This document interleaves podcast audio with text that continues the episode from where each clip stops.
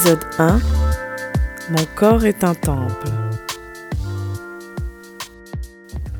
Pour mon premier épisode, je vais parler de mon rapport avec mon corps et de confiance en soi. Par mon corps, je veux dire mon enveloppe corporelle. Je me suis beaucoup inspirée du célèbre podcast Le cœur sur la table. Les épisodes sont incroyables et me parlent tellement que j'avais envie de l'appliquer à mon propre exemple. Je vous souhaite une très bonne écoute. Des cheveux blonds cendrés, mi-longs, en bataille, attachés couette vers le haut. Des boucles cassées par l'élastique et le fait d'avoir dormi dessus. Mon visage ovale avec mon fond laissant apparaître quelques rires timides, mes sourcils clairsemés qui ont toujours besoin d'un coup de brosse. Des yeux euh, en amande, de discrètes cernes légèrement épatées. De bonnes joues, des lèvres plutôt moyennes, une peau mixte laissant apparaître quelques boutons sur la zone T, de la cellulite, des jambes bien proportionnées, des petites fesses, des bras un chouïa enrobés et des épaules un peu comme un cintre arrondi. Même si je me trouve un peu bouffie, je, je ne me sens ni mince ni grosse, mais le ventre reste le plus gros de mes complexes. Je me fiche de vieillir, il y a tout un tas de choses qui ne me dérangent pas, mais malgré tous mes efforts et avec tout le boulot de développement personnel que j'ai fait, plusieurs livres dévorés, eh ben, je n'arrive pas à aimer la personne que je regarde dans le miroir. J'en suis euh, toujours au même constat, euh, tu es moche. Alors oui, c'est très dur. Comment je peux m'infliger ça? Euh, Mais j'y arrive pas. J'ai beau chercher, essayer de me convaincre, mais rien n'y fait. Je ne me trouve pas jolie.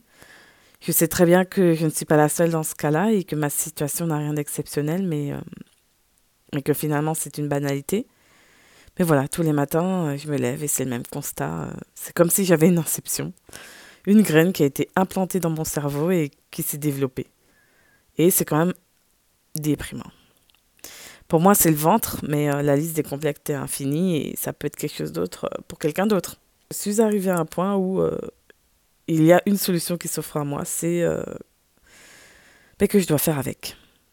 Et je me pose certaines questions. Je me dis, est-ce que ma vie serait différente si j'aimais mon physique? Est-ce que, voilà, probablement que j'aurais un autre état d'esprit. Euh, j'en sais rien, mais je, pense que, ce serait sûrement le cas. Et peut-être que je ne vis pas ma meilleure vie. Et euh, d'ailleurs, à tous ceux qui s'aiment et qui ont réussi à s'aimer, euh, j'aimerais bien savoir c'est quoi votre secret. Est-ce que vous allez me dire que c'est comme dans tous les domaines de la vie et qu'on ne peut pas être à 100% tout le temps? Qu'il y a des hauts et des bas Qu'un jour, je me trouve jolie et un autre jour, je ne me trouve pas jolie Que c'est le cycle normal de la vie? En tout cas, petite fille, adolescente, adulte, euh, j'ai vu le corps des femmes sexualisées et j'ai été exposée à des millions de photos de corps euh, féminins, des standards de beauté, que ce soit à la télévision, dans les magazines et sur Internet. Et ce sont souvent le même genre de femmes, des femmes blanches, cheveux lisses, minces, grandes, jeunes, valides, aka euh, les femmes belles. Et ben, je ne rentrais pas dans ces standards de beauté. J'ai vite été face à ce constat très jeune.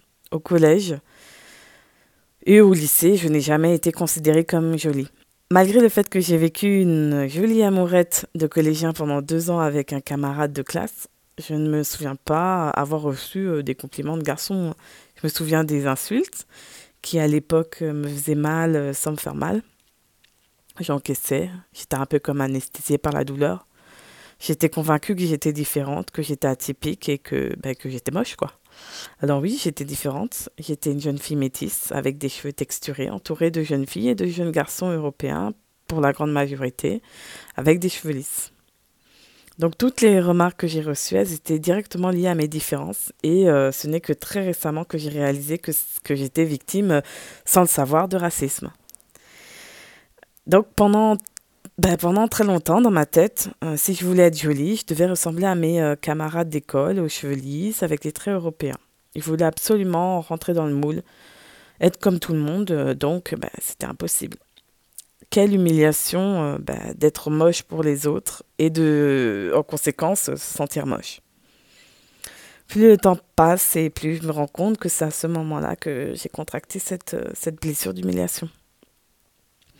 À l'université, j'ai rencontré celui avec lequel j'avais partagé trois ans de ma vie et avec lui, je ne me suis pas posé de questions. Tout est allé tout seul, mais euh, je traînais quand même ce manque de confiance en moi. C'est lorsque j'ai commencé à, travailler que tout a basculé. Euh, alors que je pensais être insignifiante, je me suis découvert, euh, découverte euh, un succès auprès de la jante masculine que je n'aurais jamais imaginé. Et depuis ce jour, j'ai eu quelques crushs et quelques aventures qui m'ont permis de reprendre un peu confiance en ma capacité à plaire aux hommes. Mais voilà, je repense à toutes ces remarques, euh, toutes euh, tous ces conseils, euh, tous ces regards qui me poussaient à comprendre que ben, je grandissais dans un corps que la société me poussait à détester. Les autres me dictaient ce que je devais penser de moi, comment je devais m'évaluer et quelle était ma valeur. Si tu ne sais pas qui tu es, alors tout le monde te dira qui tu es supposé être. Malheureusement, ces standards et ces normes elles ont la dent dure et elles sont relayées euh, bah, par l'entourage.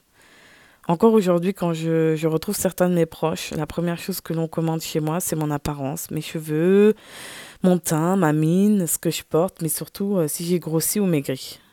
Je ne pense euh, qu'au jugement des autres sur moi. Je vis dans un corps avec un autre moi qui me juge en permanence. Je ne suis jamais suffisamment bien et je m'attends à être scruté et critiqué en permanence. Mon corps n'échappe pas aux dictats et aux injonctions euh, de la société. Il y a dix ans, euh, je me défrisais encore les cheveux pour les avoir lisses, plus disciplinés et plus faciles à coiffer. Enfin, c'est ce ce que je me disais. Mais en vrai, je les agressais avec des produits chimiques et dangereux pour ma santé. Je devais toujours les coiffer euh, au fer à lisser tous les jours finalement si je voulais les lâcher. Mes parents, ils ont commencé à me défriser les cheveux euh, bah, depuis que j'étais euh, enfant. Donc c'était mon quotidien. Et euh, c'est à l'été 2013 que j'ai décidé bah, d'arrêter tout ça. J'étais fatiguée de devoir faire subir ça à mes cheveux tous les deux mois. Et je voulais redonner une nouvelle vie à mes cheveux et une nouvelle vie à mes boucles. Mais je vous avoue que bah, c'est quand même encore très compliqué euh, d'être en adéquation euh, bah, avec soi-même et là en, particulier avec mes cheveux. Parce que j'en ai beaucoup et que euh, ben, voilà cette masse de cheveux elle ne passe pas inaperçue et voilà il faut pouvoir les porter et, les assumer. Et, et là aujourd'hui ben, là je regarde ma jazz ma, ma, merveilleuse boule de poil et je la trouve tellement belle et je me dis que ben, elle elle s'en fiche de, de son apparence ça n'a euh, aucune importance dans sa vie. Et euh, elle n'est pas en train de s'insulter parce qu'elle a un petit ventre qui pend. Alors peut-être que je pourrais essayer de ben, laisser mon corps tranquille, sans le juger, sans le scruter, le laisser exister, l'écouter, le laisser vivre.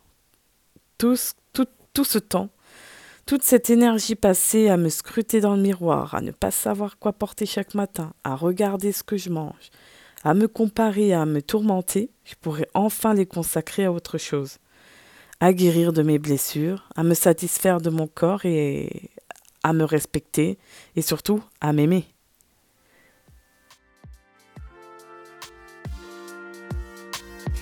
J'espère que cet épisode vous a plu. J'ai apprécié me livrer à vous. Et euh, si vous aimez ma vibe, je vous invite euh, à me suivre ici et à vous abonner à mon compte Instagram pour qu'on garde le contact. Si vous avez envie de creuser certains aspects ou de me suggérer des nouveaux aspects, partagez-moi votre avis et votre expérience par message. Je me ferai un plaisir de vous répondre. Bisous La musique est composée et produite par mon ami Okube.